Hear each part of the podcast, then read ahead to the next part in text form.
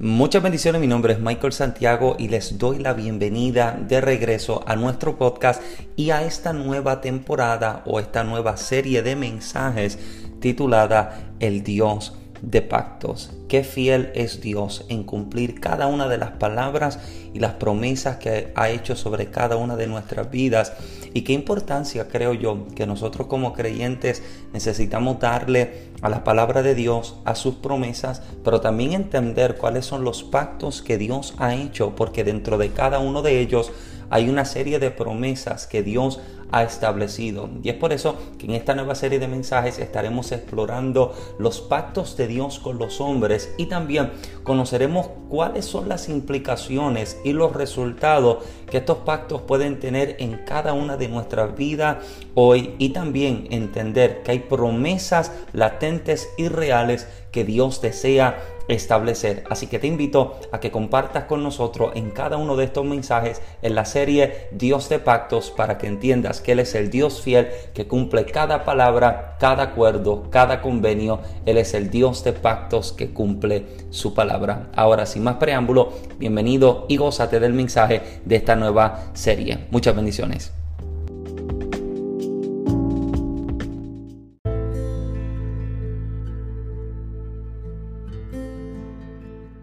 Acompáñeme de pie, yo le invito a que me acompañe a considerar el primer libro de la Biblia. Vamos al libro de Génesis. Esto es sencillo. Primer capítulo del libro de Génesis. Vamos a considerar a la altura del versículo número 26. Génesis capítulo número 1, versos 26 al 28. Son tres versículos que estaremos considerando para esta ocasión y usted en casa tiene, como siempre les decimos, tarea de estudiar el texto, considerar lo que la palabra enseña. Pero para esta ocasión vamos a utilizar esta porción como base de lo que estaremos conversando en esta tarde. Libro de Génesis, capítulo número uno. Yo le invito, mira a su alrededor, acérquese a quien no tiene Biblia, compártale el pan de vida. Estamos tempranito, hoy estamos tempranito, hoy hay un poco más de paciencia, amén. Génesis capítulo número uno. Usted lo confirma con un fuerte amén al encontrarlo. Amén. Génesis capítulo 1, versos 26 al 28. Lee la palabra del Señor de la siguiente forma, honrando al Dios Padre, Hijo y Espíritu Santo. Y los que van para el cielo dicen, los que van para el cielo dicen, amén. Génesis 1, 26. Entonces dijo Dios, hagamos al hombre a nuestra imagen, conforme a nuestra semejanza, y señoré en los peces del mar, en las aves de los cielos, en las bestias, en toda la tierra y en todo animal que se arrastra sobre la tierra. Y creó Dios al hombre a su imagen, a imagen de Dios lo creó, varón y hembra los creó. Y los bendijo Dios y les dijo, fructificad y multiplicaos, llenad la tierra y sojuzgadla y señoread en los peces del mar, en las aves de los cielos y en todas las bestias que se mueven sobre la tierra. Levantamos nuestra mano, oramos y hablamos a nuestro Padre Celestial, Eterno Rey, una vez más, gracias, gracias por la oportunidad de estar en tu presencia. Nos disponemos a sentarnos a la mesa, te pedimos una vez más, sírvenos, Señor que tu palabra nos inspire, que tu palabra nos desafíe, nos levante, que tu palabra nos lleve a ser quienes debemos ser en ti. Te pido eterno que tu palabra tenga causa y efecto en la vida de cada oyente y en la vida de cada recipiente. Confírmala con milagros, con señales y con prodigios. Marca nuevos tiempos, Padre amado. Marca nuevas temporadas para cada una de nuestras vidas. Padre amado, que mientras te adoramos y mientras recibimos tu consejo en este lugar. Te pido que incluso a la distancia obres a nuestro favor, obres a favor de los nuestros. Te pido, Padre amado, que tú limpies los aires, prepara cada corazón, Espíritu Santo, para recibir tu palabra y para recibir tu consejo. Atamos al hombre fuerte que hace resistencia. Echamos fuera toda ave de rapiña que intenta tomar lo que sobre el altar es presentado. Alineamos en este momento nuestros pensamientos, nuestra atención, corazón, oído y espíritu para así recibir el así dice el Señor de esta ocasión y a ti, Rey, únicamente a ti damos absolutamente toda la gloria por Cristo Jesús. Amén, Señor, y amén. Puede tomar su lugar en esta tarde, por favor. Aleluya. Nos preparamos para conversar y compartir la palabra del Señor en esta tarde. ¿Estamos listos para conversar?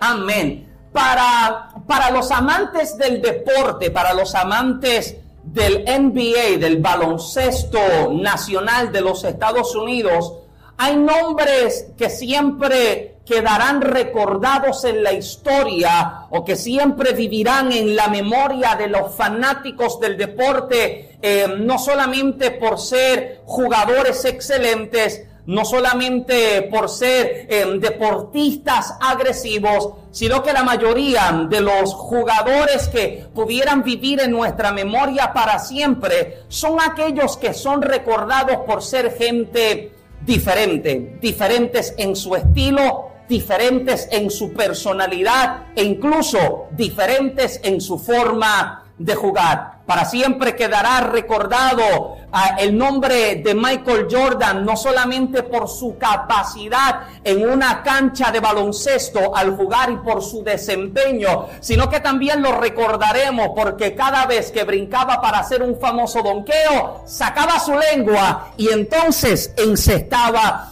la bola. Los que son fanáticos del baloncesto, quizás usted lo escuchaba los otros días eh, detrás de casa. A lo mejor los muchachos hoy día tratando, tratando de, de tener la misma altura de Michael Jordan, sacan la lengua pensando que brincarán igual de alto que, pero lamentablemente nunca pasan de 12 pulgadas del piso. Pero recordamos este hecho o este dato tan interesante de él porque eh, eh, eh, era un distintivo que lo separaba de otros jugadores. Actualmente podría, podríamos recordar el nombre de Stephen Curry como el mejor tirador de la línea de tres y los envidiosos me dirán que no, pero yo le confirmo que sí, el mejor tirador desde la línea de tres. También recordaremos para siempre el nombre de Kobe Bryant, como siempre jugaba con tanta humildad y, y se entregaba con tanto desempeño y esfuerzo en cada una de las partidas. También hay que mencionarlo, también quedará recordado el nombre, por favor no me apedré, el nombre de LeBron James siempre quedará recordado en nuestra memoria como quien siempre jugaba y se lloraba y se quejaba en cada uno de los juegos. Tranquilo, ya mismo conversamos un poquitito más, pero siempre quedan jugadores en nuestra memoria por ser gente diferente. Y uno de los jugadores de baloncesto que más distinto me ha parecido, y que yo no soy un experto en el deporte, pero, pero uno de los jugadores que nuestra generación anterior recordará más que nuestra generación actual es el nombre de Dennis Rodman. Dennis Rodman, para, para, los que no conocen mucho del deporte, Dennis Rodman siempre fue recordado y todavía es recordado por ser un jugador bastante distinto, ya que este jugador, eh, usted siempre lo vería con muchos aretes en su cara, usted lo recordaría quizás por la cantidad de colores que tenía, lo, recuerda, ¿verdad? La cantidad de colores que tenía en el pelo, hoy llegaba con el pelo azul, mañana jugaba con el pelo verde, luego llegaba con el pelo rojo, tenía tatuajes por todas partes y de esta manera el nombre de este hombre siempre quedará recordado o marcado en nuestra memoria. Sin embargo, el nombre de Dennis no quedará recordado en la historia solamente por la cantidad de tatuajes que, se, que tenía en su rostro, no solamente por la cantidad de aretes que tenía en su cara y mucho menos por el color múltiple que había en su cabello en cada partida, sino que siempre será recordado como uno de los mejores mejores reboteros del juego. Siempre quedará recordado como uno de los mejores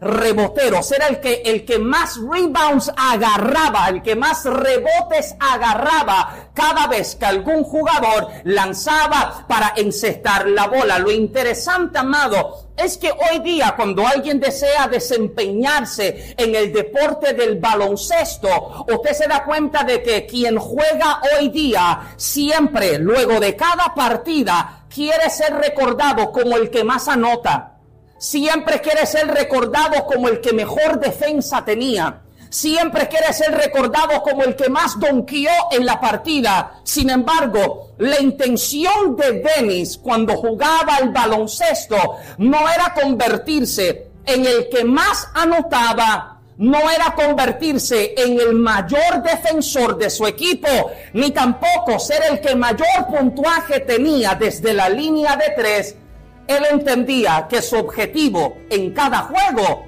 era convertirse en el mejor rebotero, en el que mejor rebotes agarraba en cada juego. De hecho, cuando usted se sienta a mirar el desempeño de Dennis Rodman en cada uno de sus juegos, las estadísticas, note lo que las estadísticas hablan acerca de Dennis Rodman, sus anotaciones siempre fueron mínimas. Su porcentaje de, apuntas, de, de puntuaje en cada partida pasaba solamente de un 2.2 a un 6.5 por juego. Eso es prácticamente nada por partido. Sin embargo, a pesar de que su promedio de puntuaje era demasiado mínimo, era demasiado pequeño, su, su porcentaje y su promedio en rebotes siempre superaba el 11.6 de cada juego. Tranquilo, ya mismo le hablo español nuevamente. Su porcentaje de anotaciones nunca pasaba de un 6%, pero sus rebotes y su, su, promedio de rebotes siempre superaba, como lo fue en el 1987, un 11.6 o quizás pasó de un 11.2 hasta lo más alto en su carrera de un 18.7 por juego. ¿Por qué, amado? Porque él sabía que su área fuerte como jugador no era lanzando desde tres, su área más fuerte como jugador no era donkeando la pelota, su área más fuerte en el deporte no era hacer la mayor defensa. Él siempre comprendió que lo más fuerte que él tenía a su favor era la habilidad que tenía de brincar y agarrar la bola en el aire. Sígueme, por favor. Este hombre siempre será recordado y siempre quedará marcado en la historia como uno de los mejores reboteros. ¿Por qué? Porque el hombre comprendió cuál era su capacidad y cuál era su asignación para cada partido. No entraba al juego buscando donkear, no entraba al juego buscando lanzar de tres, no entraba al juego buscando ser el mejor defensa, entraba al juego con la intención de agarrar la mayor cantidad de rebotes. Te das cuenta que cuando aprendes a contentarte y a aceptar tu asignación en Dios, todo lo que haces, siempre lo haces de la mejor forma y sin quejas, porque entiendes dos cosas. Número uno, comprende lo más importante, que lo que usted está haciendo, en primer lugar lo está haciendo para Dios. ¿Alguien me dice amén? Cuando usted comprende que su asignación tiene la intención de reconocer y adorar a Dios, usted siempre dará lo mejor. Amén. Aquí hemos enseñado que lo que sea que usted vaya a ofrecer para Dios, esto no se da a lo loco. Amén. Esto no es como salga. Esto no es como es para Dios, amado. No, no, no, amado. Si es para el rey, yo creo que yo debo darle lo mejor. ¿Alguien me dice amén? Si es para Dios a quien yo le estoy entregando mi asignación, lo que estoy haciendo siempre será excelencia. Número uno, entiendes que lo estás haciendo para Dios. Y número dos, entiendes que esta es tu asignación. Entiendes que es para Dios, pero también entiendes que para esto es que a mí Dios me llamó. Entiendo que al Señor estoy entregando todo mi esfuerzo y sacrificio, pero también comprendo y entiendo que para esto es que a mí se me llamó. Aquí hemos establecido en diferentes ocasiones el por qué Dios no nos creó autosuficientes. Ninguno de nosotros aquí tiene todas las capacidades o habilidades por haber para no necesitar de nadie más. Cada uno de nosotros nos necesitamos en la asignación a la que Dios nos está llamando. Porque imagínense, entonces seríamos el hombre orquesta, yo tocaría la guitarra, el bajo, la batería, tocaría, cantaría, abriría la puerta, recibiría a todo el mundo, anotaría los nombres. ¿Alguien me sigue todavía? No se me llamó a ser el hombre orquesta. Y cuando yo no comprendo esto, me frustro porque trato de hacer cosas que nunca se me llamó a hacer. Trato de funcionar en áreas para las cuales nunca se me llamó. ¿Alguien me sigue todavía? Dios no me creó autosuficiente. Él me creó dependiente. En primer lugar, siempre soy dependiente de Dios. Y en segundo lugar, soy dependiente de cada uno de ustedes. ¿Alguien dice amén? Dependo de Dios pero también te necesito, Sandra, también te necesito, Jocelyn, también te necesito, Marisela. ¿Por qué? Porque dentro de la asignación a la que Dios me está llamando, Dios no me ha llamado a mí a que yo lo haga todo. Me ha llamado con la intención de que yo entienda que Gloria tiene un talento, que Flor tiene otro y que todo lo que nosotros vamos a poner en conjunto tiene el objetivo de reconocer a Dios como el único digno de alabanza. Aleluya. Amén. Ahora Dios no me hace autosuficiente, Él me hace dependiente. Y cada uno de nosotros necesitamos entender que necesitamos a nuestros hermanos en Cristo. Aleluya. Mírate al que tiene cerca, no está muy contento, pero dígale, yo te necesito, yo te necesito. Si es bilingüe, dígaselo en inglés, I need you, I. Dígaselo con cara de predicador o que grita, te necesito, sí, porque Dios no me ha hecho autosuficiente, Él me ha hecho dependiente. Y lo que Michael Santiago no puede hacer, yo sé que otro hermano lo puede lograr hacer. Por eso es que entonces es que nos necesitamos, nos necesitamos, aunque no nos entendamos. Hmm. En una iglesia multicultural, la barrera más grande siempre es el idioma. Porque puede que yo diga algo y para usted significa otra cosa. Pero cuando usted entiende que yo no entiendo, eh, Michael habla tan rápido, ¿sabe? Cada, cada vez que se acaba el servicio, y oh, oh, Chris no está hoy, pero cada vez que Fernando le tiene que hacer la traducción a Chris, yo se acaba el culto y yo le pregunto a Fernando, hable muy rápido, porque Fernando me tiene que seguir desde la oficina traduciendo palabra por palabra de lo que yo estoy hablando. Parece que, que, mi padre era Espíritu González o algo así, porque hasta por la boca se me mete. ¿Alguien está acá? Y quizás no nos entendamos, pero nos necesitamos. ¿Alguien dice amén? A lo mejor no nos conocemos bien, pero nos necesitamos. Nos necesitamos para cumplir con la asignación a la que Dios nos llamó a trabajar. Porque por favor entienda que por más talento que usted tenga, usted nunca, diga conmigo nunca, no, como usted está despierto, nunca, usted nunca logrará por sí solo lo que tienes que hacer. Siempre lo logra rodeándote con la gente correcta que necesitas. Alguien dice amén a eso. Un proverbio africano dice que solo llego más rápido, acompañado llego lejos. ¿Alguien está acá? Yo solo puedo llegar a mi objetivo, pero acompañado como usted, yo sé que yo puedo sobrepasar mis objetivos.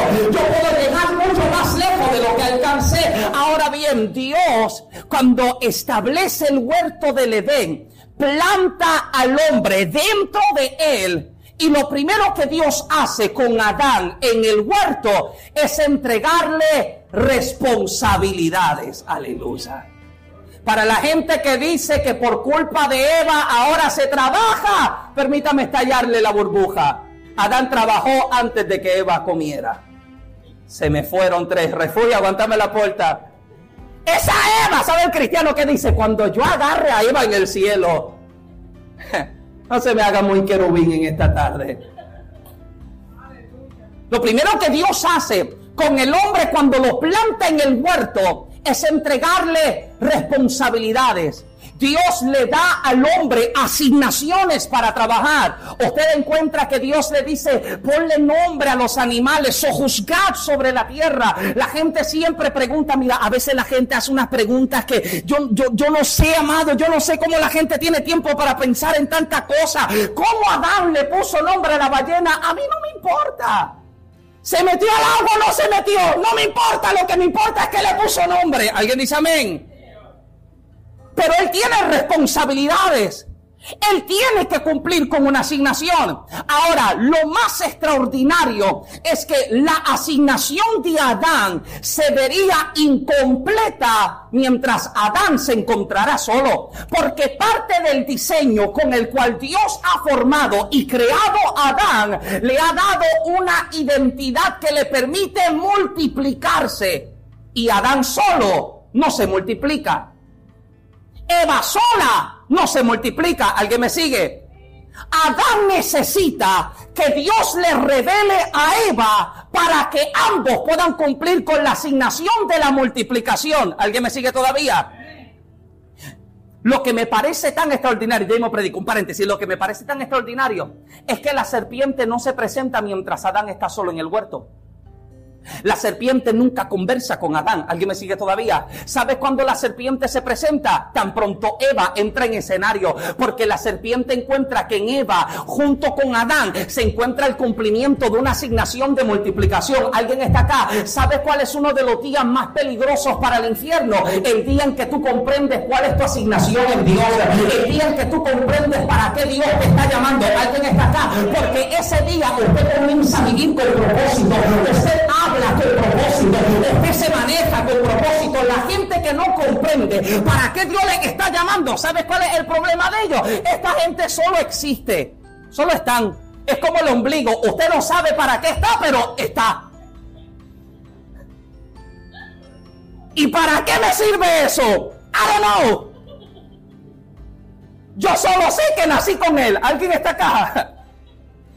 La gente que no comprende cuál es su asignación en Dios, amado, pasa la vida como si nada. Pero la gente que comprende que hay un destino de Dios para ellos, todo lo que deciden es a favor de la voluntad de Dios para su vida.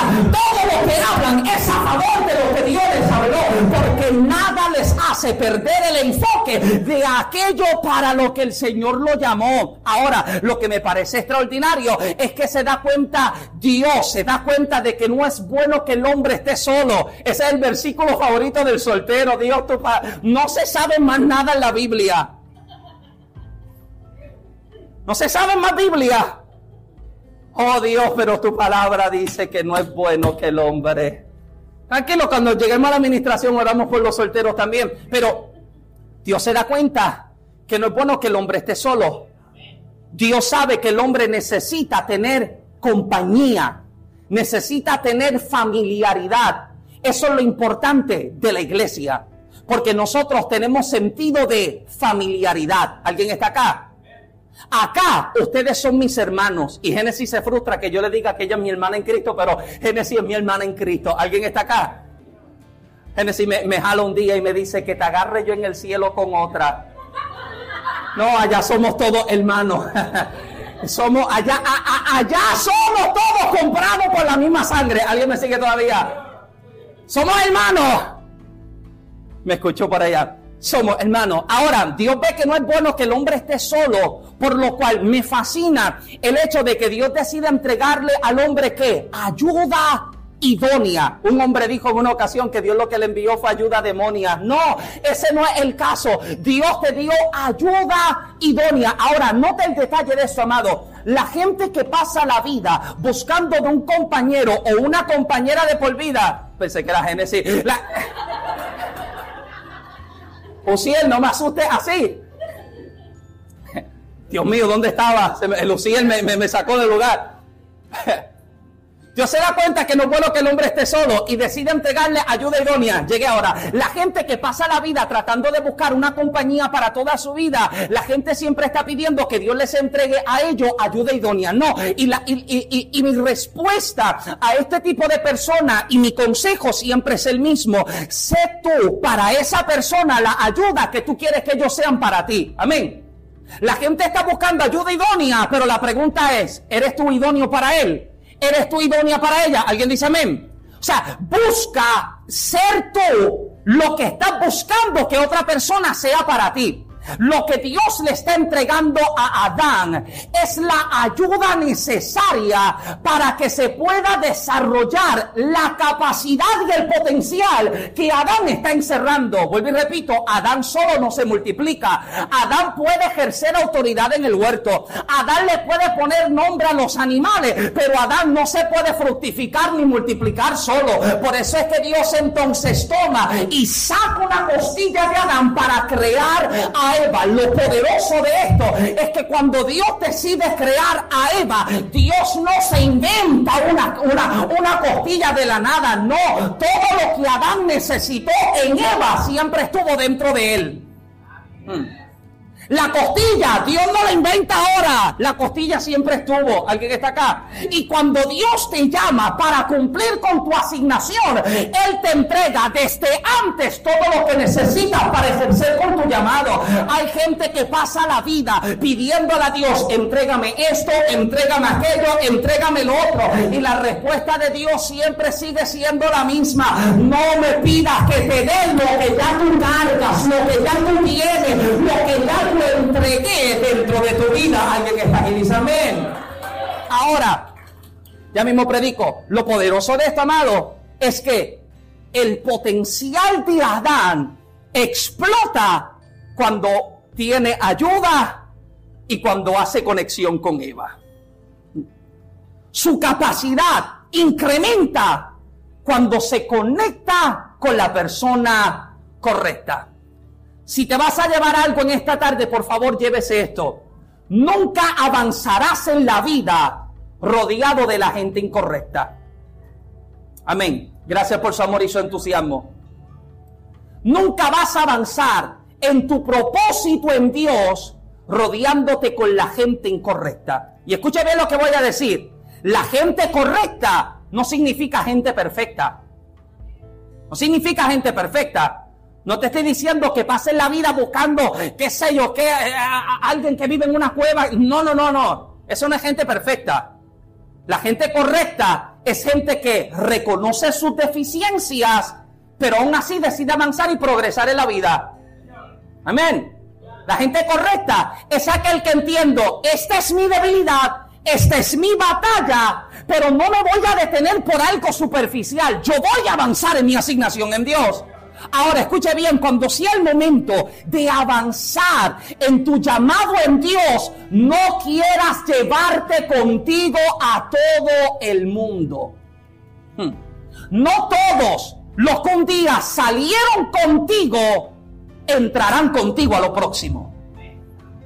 Hay gente que Dios, ¿me, permite predicar en esta tarde? Hay gente que Dios los envía a tu vida de manera momentánea. Son gente transitoria. Son personas que van a permanecer en tu vida por etapas y por momentos. Y cada vez que Dios envía una de estas personas, algo debe dejar en ti. Algo usted debe sacar de esta relación. Crezco, maduro, me formo, puedo tener un poco más de visión. Pero si la gente con la que yo me rodeo, en vez de sumarme, me resta, los tengo que descartar. Cuando usted se siente observar la gente que lo rodea, contéstese la siguiente pregunta. ¿Esta gente me suma o me resta? ¿Esta persona me acerca o me aleja? ¿Esta persona me bendice o me, o, me maldice? Y si la respuesta no es favorable, despídelos. Hmm. Si no es favorable, despídelos. No es arrogancia observar a la gente que te rodea. No es arrogancia tomar decisiones para tu bienestar y para la asignación a la que Dios te está llamando, te está llamando. Ignorancia sería recibir a todo el mundo y abrazarlo y besarlo y quédate y vente. No, no, no. Para lo que Dios te está llamando, usted va a tener que hacer conexiones correctas. Usted va a tener que rodearse con la gente correcta y la gente le podrá llamar arrogante o orgulloso por no querer compartir con él. Mamita, papito, I'm sorry, no es que yo no te amo. No es que yo no te quiero. Es que amo el llamado que Dios está haciendo sobre mí. Y te amo tanto que no te quiero llevar a un lugar al cual Dios no te está llamando a ti. Quiero protegerte tanto que mejor te dejo aquí para tener que arrastrarte a un lugar al cual Dios no te llamó. Alguien me dice amén todavía. Uno va a tener que observar e identificar. Y uno va a tener que mirar y decir, me suma, me resta. Esta persona lo único que me habla solo es de esto, de esto y de esto y de esto. Y lo que hace, mira, hay gente que te drenan. Hay conversaciones, amado, mira, usted sabe que yo tengo mis condiciones. A mí me duelen los huesos todos los días. Y hay conversaciones, amado, que me, me matan más. Yo salgo con más dolor luego de conversar con él. ¿Y qué te pasó, muchacho? Yo no sé, ni padecía de la espalda hasta que hablé con este. Ni sabía que la uña del dedo me podía doler hasta que hablé con aquella. Porque te drenan, amado, te drenan. Entonces nosotros estamos tratando de avanzar, ya mismo predico, estamos tratando de avanzar en una asignación, estamos tratando de avanzar en un llamado al que Dios nos está enviando, pero lamentablemente queremos llevarnos a todo el mundo, queremos darle un ray de que, como dice el dominicano, bola, el boricua dice pon, queremos llevar a todo el mundo. Lo siento, mi carro solo tiene espacio para tanto. Yes. El carro de mi propósito solo tiene espacio para tanto y te observo y si lo único que me va a traer es que avanza, busca pon con otro, conmigo no, no cabe en el mío. ¿Alguien está conmigo todavía? Entonces lo va a observar y va a identificar, me suma, me resta, me bendice, me maldice, me acerca o me aleja. Y entonces cuando comienzas a rodearte con la gente correcta, bien amado, yo estoy convencido, yo estoy convencido en que hay lugares a los cuales no has llegado en tu vida todavía porque no has hecho la conexión correcta. Hmm. Hay cosas que usted hoy pudiera haber estado disfrutando si ayer te hubieras conectado con la gente correcta. Hay bendiciones que Dios las tiene ahí preparadas en el momento en que usted se conecte con, con Rubén, se conecta con Fernando, se conecta con, con Beatriz, porque cuando te conectas con la gente correcta, eso entonces se suelta. Pero no se puede soltar lo que para mí es preparado cuando me estoy rodeando con la gente incorrecta. Ahora, haces una conexión correcta, se suelta aquello que Dios preparó para ti. Haces una conexión correcta, llegas a tu lugar de propósito en Dios. Ahora, la asignación para la cual Dios está llamando a Adán es a trabajar dentro del huerto, dentro del huerto del Edén. A Adán se le entrega la responsabilidad de trabajar y la responsabilidad de funcionar en la asignación para la que es creado. Escuche bien la asignación de Adán funcionaba y estaba sujeta al lugar donde Dios lo posicionó. Lo repito una vez más, la asignación de Adán funcionaba y estaba sujeta al lugar donde Dios lo había posicionado. Nunca serás más efectivo que en el lugar donde Dios te posiciona.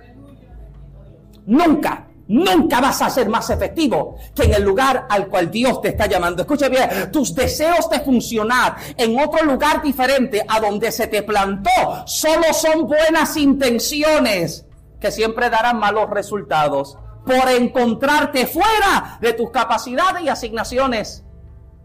A Dios no lo mueven mis buenas ideas. A Dios no lo mueven mis, buenas intenciones. Aquí hemos dado innumerables veces el ejemplo de Usa, del arca del pacto, que está tropezando y cayéndose y él tiene una buena idea. Si lo detengo, el arca no se cae. Buena idea, mal procedimiento. Porque toca el arca y ¿qué pasa con Usa? Cae muerto, la ira de Dios cae sobre su vida. Mis buenas ideas no mueven a Dios. Mis buenas intenciones jamás mueven a Dios. ¿Sabe lo que mueve a Dios? Mi obediencia, mi asignación. Mi obediencia al propósito y al llamado al cual Dios me está invitando a avanzar. Entonces, en el ministerio, escuche bien, cada uno de nosotros vamos a funcionar dentro de los lugares y dentro de las funciones, valga la redundancia, a la que Dios nos está llamando a trabajar. Por eso es que es importante entender que en el ministerio uno no es más importante que otro. Amén. Gracias, Flor, por eso. Amén. Yo por ser pastor no soy más importante que usted. Pensé que alguien me diría a mí por eso. Por tocar guitarra, Fernando no es mejor. Por yo tocar la pandereta. Y mira el talento que tengo con la pandereta. No, amado. En el cuerpo de Cristo, uno no es más importante que otro. ¿Sabe quién es importante? La cabeza. Cristo. ¿Alguien dice amén? Ah. Usted puede hacer boca, pero usted no es cabeza. Aleluya. Usted puede hacer ojo, pero usted no es la cabeza. Usted puede ser mano, pero usted no es la cabeza. ¿Alguien está acá? De hecho, y este ejemplo lo hemos dado, como Pablo lo utiliza, incluso hay miembros del cuerpo que muchas veces son considerados como pequeños o insignificantes, pero son los de mayor relevancia e importancia para el funcionamiento correcto del cuerpo. Amén. Entonces, si usted piensa que para usted ser importante tiene que tener el micrófono para predicar en el altar y rechaza y, desecha las oportunidades de funcionar en la obra o en la casa o en, la asignación a la que Dios te está llamando, pensando en que si hago esto soy mejor, pero si dejo aquello soy inferior. No, amado, estamos bien equivocados. Estamos bien equivocados. Aquí es igual de importante el que recibe en la puerta como el que canta y el que predica. Aquí es igual de importante el que pasa el vacuum como el que busca a los hermanos y los trae al servicio. Aquí es igual de importante el que toca el instrumento como el que solo aplaude en el servicio. Cada uno es necesario para el funcionamiento correcto en el cuerpo de Cristo. Aleluya. Hmm. Ahora, muchas de nuestras frustraciones en la vida llegan porque queremos encajar donde Dios no nos llamó. Escúcheme bien, amado, por favor, no me apedré con esto. Si lo tuyo no es la cocina, no te metas ahí. Vas a terminar envenenando a alguien. ¿Y de qué está hospitalizado Michael? Salmonela. ¿Quién cocinó? Fulano. ¿Y quién le dijo que se metiera a cocinar? No. Si lo tuyo no es la predicación, no prediques. Vas a terminar confundiendo a la gente. Si lo tuyo no es recibir a la gente, no lo recibas, puedes terminar asustándolo. así como me reciben aquí, no, amado. Cada uno funciona en algo. Por eso aquí tiempo atrás entregamos un formulario en el que se le estaba haciendo una pregunta, un cuestionario. ¿Cuáles son tus talentos? ¿Cuáles son tus áreas fuertes? ¿Dónde cree que puedes funcionar en la casa de Dios? Porque si sé que quieres que quieres meterte en la adoración, no te voy a meter en la cocina. ¿Alguien me dice amén? Si sé que quieres trabajar en la adoración, no te voy a poner a pasar la vacuum. Alguien está acá porque entonces te sientes como que tu talento lo estás perdiendo. Te sientes como que tu capacidad se está muriendo. Ahora, si a esto es que Dios te llamó, aleluya. Si para algo específico es que Dios te está llamando, métete sin miedo a lo que digan. Métete sin miedo a lo que piensen. Métete sin miedo a lo que opinen porque usted sabe Usted es todo lo que Dios ha dicho que usted es. Aleluya. Eres todo, eres todo lo que Dios ha dicho de ti. La gente que diga lo que quiera, usted es todo lo que Dios dice de ti. Piense lo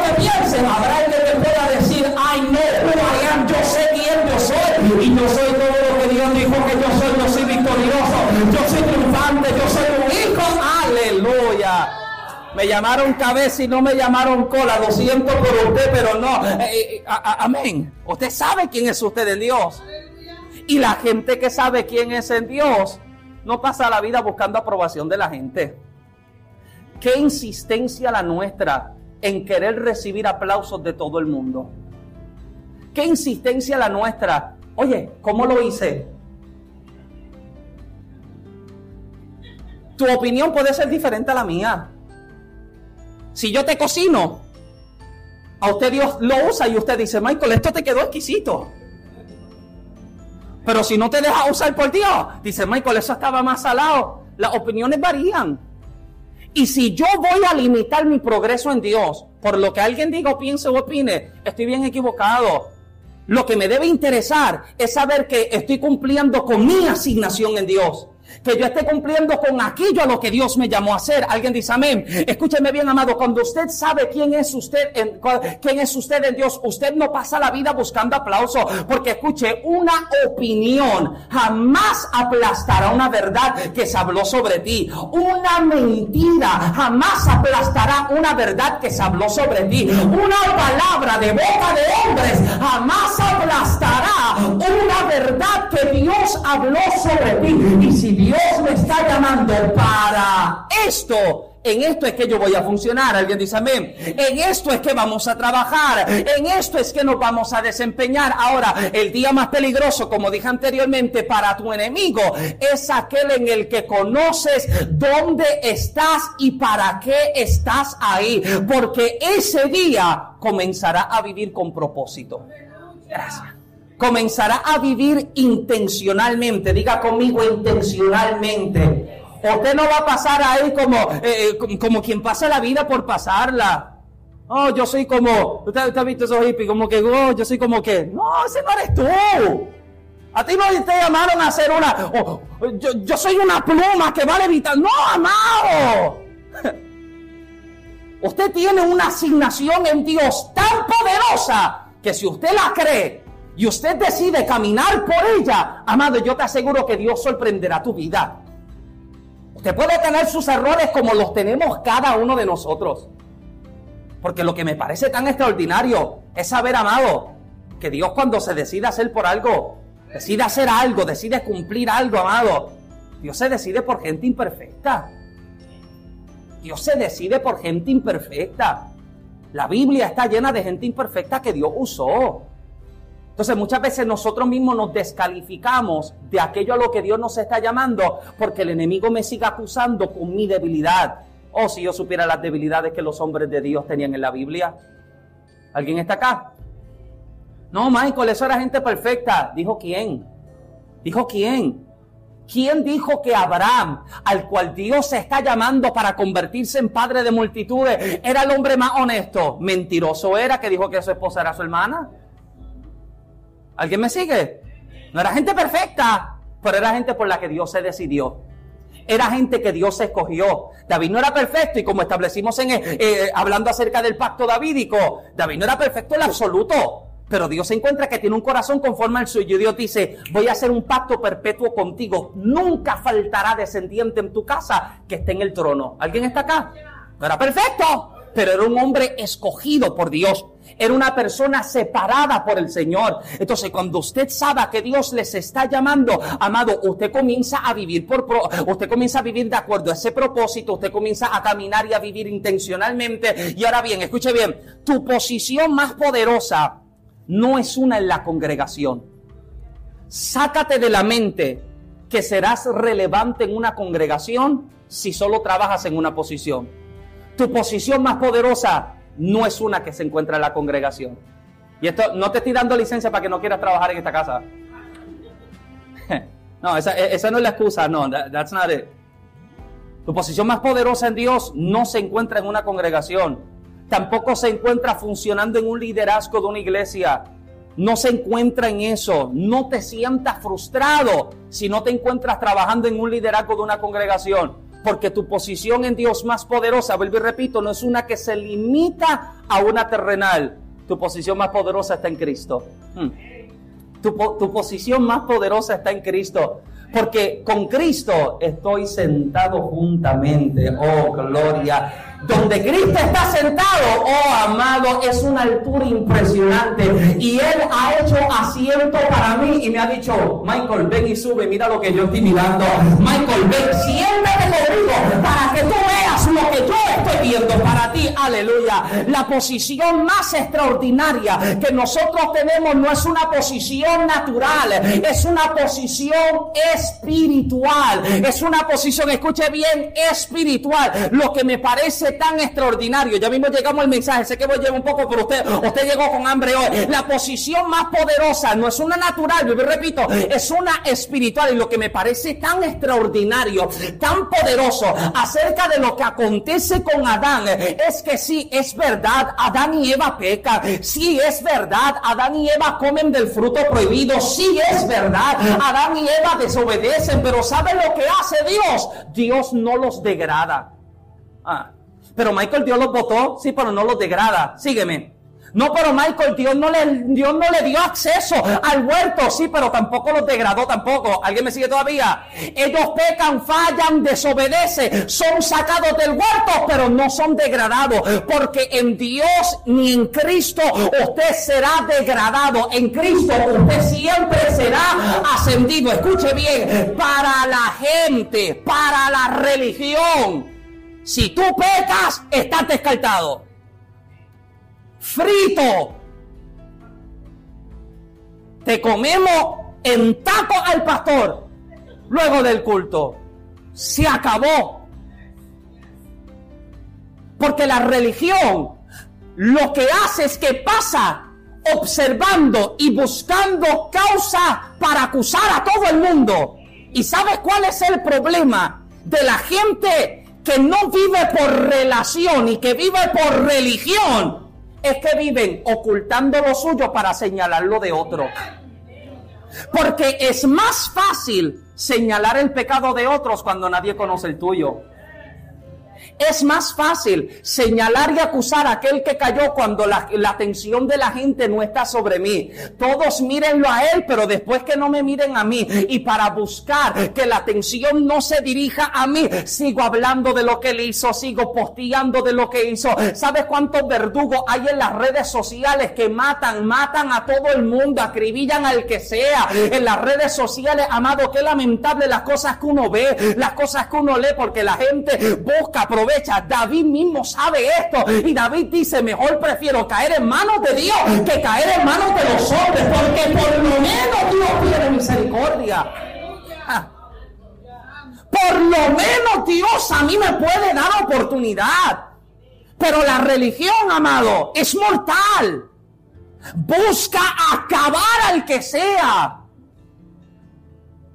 Pero si el religioso supiera que todos somos igual de pecadores. Pero Michael, yo nací en el Evangelio igual de pecador que yo. Michael, yo nunca maté a nadie, pero soy mentiroso, igual de pecador. Se me fue. Ah, usted no quiere conversar conmigo hoy. Michael, yo nunca adulteré, pero tengo una lengua igual de pecador. Sígueme, por favor. Igual de pecador. Porque la religión lo que hace es que comienza a clasificar pecados. Esto está más o menos ahí. Pero esto, oh, y Dios dice, ¿qué pecado tú me hablas? Si yo lo que veo es una falta. Lo que veo es transgresión, lo que yo veo es desobediencia, lo que sigo viendo es falta, pero ¿sabes lo que hago? La sangre de Cristo te limpia, la sangre de Cristo te compra, la sangre de Cristo te redime. Alguien dice amén, pudiera encontrarme como sea. ¿Y sabe lo que, me lo que me parece tan extraordinario? Que esa gracia de Dios a mí me alcanzó, aleluya. Esa gracia me perdonó, esa gracia me encontró, me restauró, me redimió, me convirtió en nueva criatura. Ahora bien, ahora bien, ahora bien a ver, a ver, a ver. No me tome de excusa de que usted no es perfecto para seguir haciendo las cosas mal. No, pero Michael, es que nadie es perfecto. Sí, eso yo lo sé. Pero no te escudas detrás de la excusa de que nadie es perfecto para seguir tropezando en lo mismo. Tiene que llegar el día en que tienes que superar esto. Debe llegar el momento en que puedas salir del hueco en el que estás. Pero no me digas que llevas 15 años lo mismo. No me digas, Michael, pero yo hablo lengua. ¿Y qué pasa? ¿Qué pasa si hablas mucha lengua, si cae al suelo, que grita y adora? Si todavía sigues con lo mismo, eso lo tuviste que haber superado hace tiempo. ¿Sabe cuándo usted va a alcanzar perfección? Cuando seamos levantados por Cristo. Cuando seamos buscados una vez más. Pero aquí en la tierra yo no voy a ser perfecto. Nunca, amado. Y el día en que pienso que soy perfecto, ese mismo día tropiezo. ¿No le ha pasado? Que usted se siente que usted está ahí bien firme en el Señor, bien fuerte. Y usted como que se confía tanto. Diablo, prepárate. Abriste los ojos y te escocotaste, ya estaba en el suelo. Me perdona, eso, eso es el lenguaje boricua. Se escocotó significa que se cayó de cabeza, que cayó explotado en el piso. ¿Alguien está acá? Porque te creíste que no. ¿Alguien, ¿Alguien está acá? Adán peca, Dios lo saca del huerto, pero él repito, Dios no lo degrada, sino que, ¿sabes qué hace Dios? Abre oportunidad para que nuevamente yo pueda tener aquello que un día se perdió. Dios pudo haber tomado a Adán y Eva y los pudo haber descartado por siempre. Pero ¿sabes lo que decide hacer Dios? Darles oportunidad de entrar a un lugar mucho más alto al que estuvieron antes. Porque si bueno era estar en el huerto donde Dios descendía y se paseaba, mejor es saber que yo soy ese huerto donde la presencia de Dios desciende. ¿Alguien está acá? Si bueno era saber que la presencia de Dios se paseaba en un jardín, bueno es saber que esa presencia ahora vive dentro de mí. Bueno es ver que la gloria caía y estremecía. Bueno es saber que esa y me puedo meter al gloria y la gloria va conmigo. Me meto al Bigly y la gloria va conmigo. Me meto a la lavandería y esa misma gloria va conmigo. Aleluya. Ascendimos a una posición más alta que la que el hombre había perdido en el mismo huerto del Edén. Ahora bien, escuche, es que tengo que predicar, tengo que predicar. El hombre peca, el hombre falla. Dios necesita sacarlo fuera del huerto, necesita eh, presentarle respuesta, necesita presentarle eh, la solución para arreglar lo que, lo que en algún momento dañaron, lo que en algún momento se corrompió. Ahora bien, dentro de la posición, dentro de la habilidad que Dios le ha dado para trabajar en su asignación, lo interesante es saber, amado, que Dios le da al hombre poder, le da autoridad, porque toda posición en Dios siempre tiene consigo beneficios. Cada vez, amado, que Dios te planta, que Dios te coloca en algún lugar, siempre te entregará lo necesario para que puedas entonces ejercer esa misma asignación. Ahora bien, tengo, tengo que avanzar y tengo que predicar. La verdad es que sí, Adán y Eva pecan, Adán y Eva fallan, y Adán y Eva Dios los saca del huerto. Pero la acción de sacar a Adán y a Eva del huerto no fue una acción de odio. No fue una acción de molestia. Fue una acción de amor. Porque el hombre come, come del, del árbol, de la ciencia del bien y del mal. Tiene el conocimiento. Y Dios dice, vamos a sacarlo, no sea que coma ahora del árbol de la vida y que viva para siempre así. ¿Sabes por qué es un acto de amor? Porque si el hombre come del árbol de la vida en su estado de imperfección, el hombre vivirá eternamente imperfecto. Y para que algo pase a la eternidad corrompido, mejor corto y detengo acá para evitar algo mañana. Si el hombre come aquí, se queda condenado para toda la vida. Y hay cosas que Dios ha tenido que cortar en tu vida de inmediato para evitar otras cosas. Hay oportunidades que Dios las ha tenido que cerrar de una forma tan repentina en que usted creía que esto era de Dios. Y Dios te las tuvo que cerrar de golpe, ¡puf! porque está evitando algo más.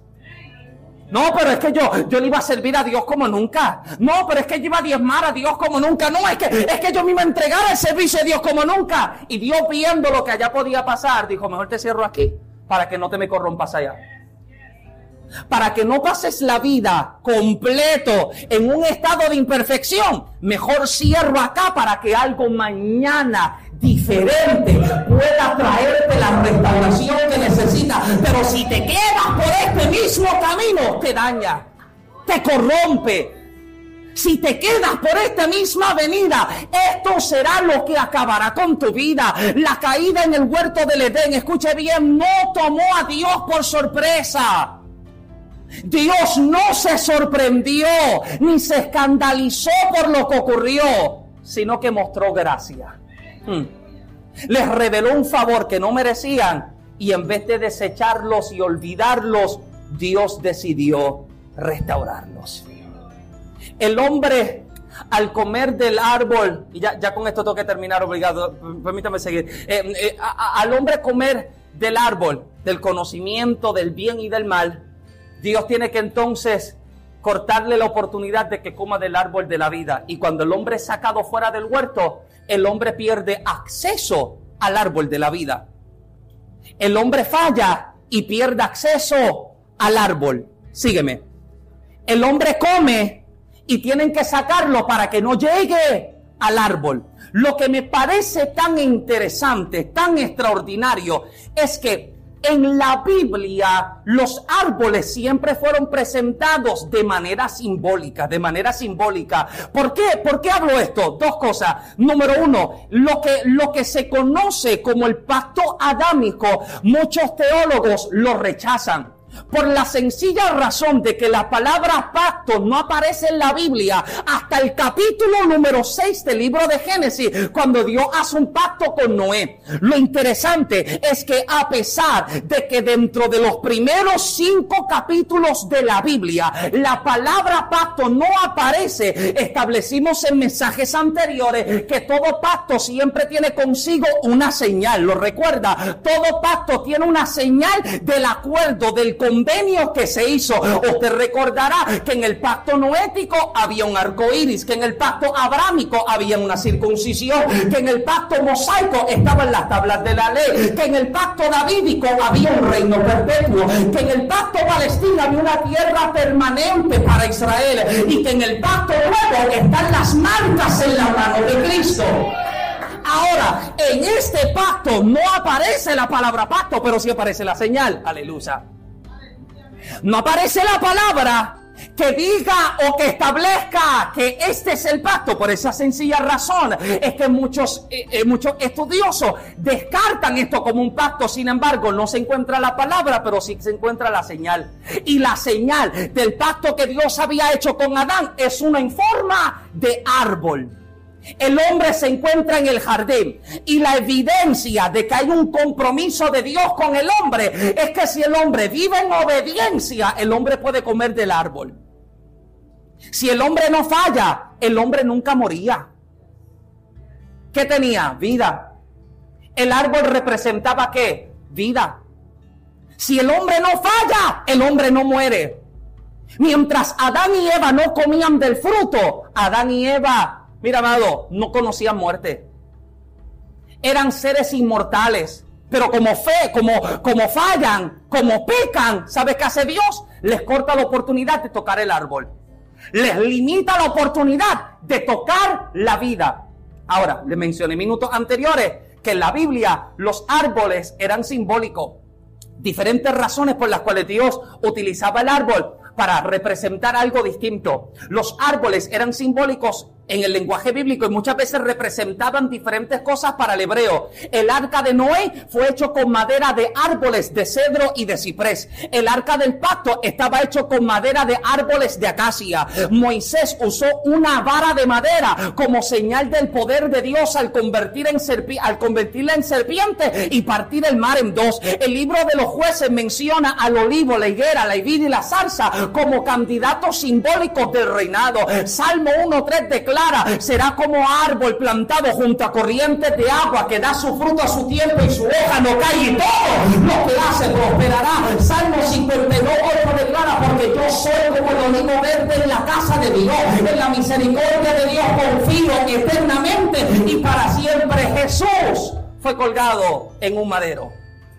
Y Jesús dijo en Juan capítulo 15, verso 5, yo soy la vid y vosotros los pámpanos. El que permanece en mí, este lleva mucho fruto, porque separados de mí nada podéis hacer. Escuche bien, Adán perdió acceso al árbol de la vida, pero se abrió paso para que conociéramos al árbol que da la vida, ese que nos permite, que nos declara que si permanecemos en él no morimos, que si vivimos en él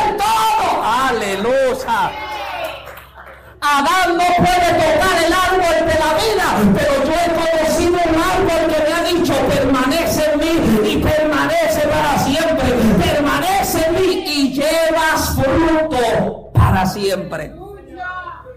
En el pacto adámico, la obediencia brindaba acceso al árbol de la vida, pero en Cristo, su obediencia a nosotros nos dio la vida. El pacto adámico era un pacto condicional, limitado y sujeto a la obediencia. El nuevo pacto por Cristo a mí me dio vida por su obediencia. Escuche bien, termino con esto, tengo que cerrar aquí.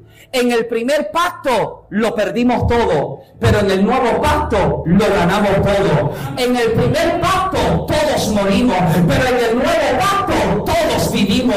En el primer pacto nos separamos, pero en el nuevo pacto nos reconciliamos. En el primer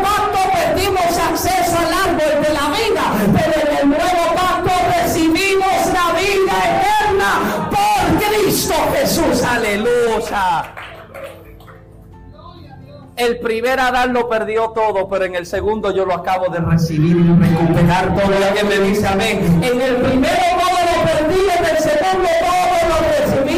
En el primero todo se murió, pero en el segundo yo volví a tener vida y alcanzo vida eterna por Cristo Jesús. Póngase de pie conmigo, por favor, en esta tarde. Aleluya.